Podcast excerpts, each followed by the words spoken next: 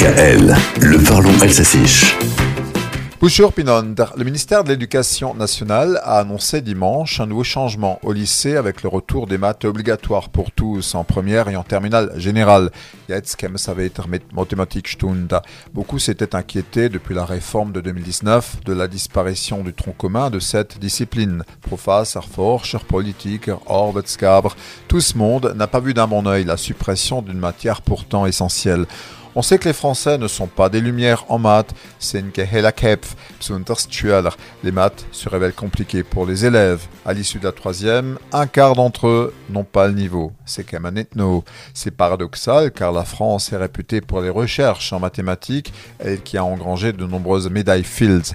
Mais Papendiaï, le ministre de l'Éducation nationale, Minister, veut faire de 2023 l'année de promotion des maths, réconcilier tous les élèves avec cette discipline, mais aussi promouvoir l'égalité filles-garçons.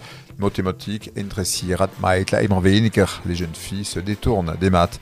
À la rentrée prochaine, donc, ce sera une heure et demie de maths pour tous dès la première, sauf spécialisation de là. C'était d'ailleurs une promesse du candidat Macron. Mais le retour des maths, c'était mathématiques. Scott. Un mathématique ken nisa, C'était dans cette chronique mathématique.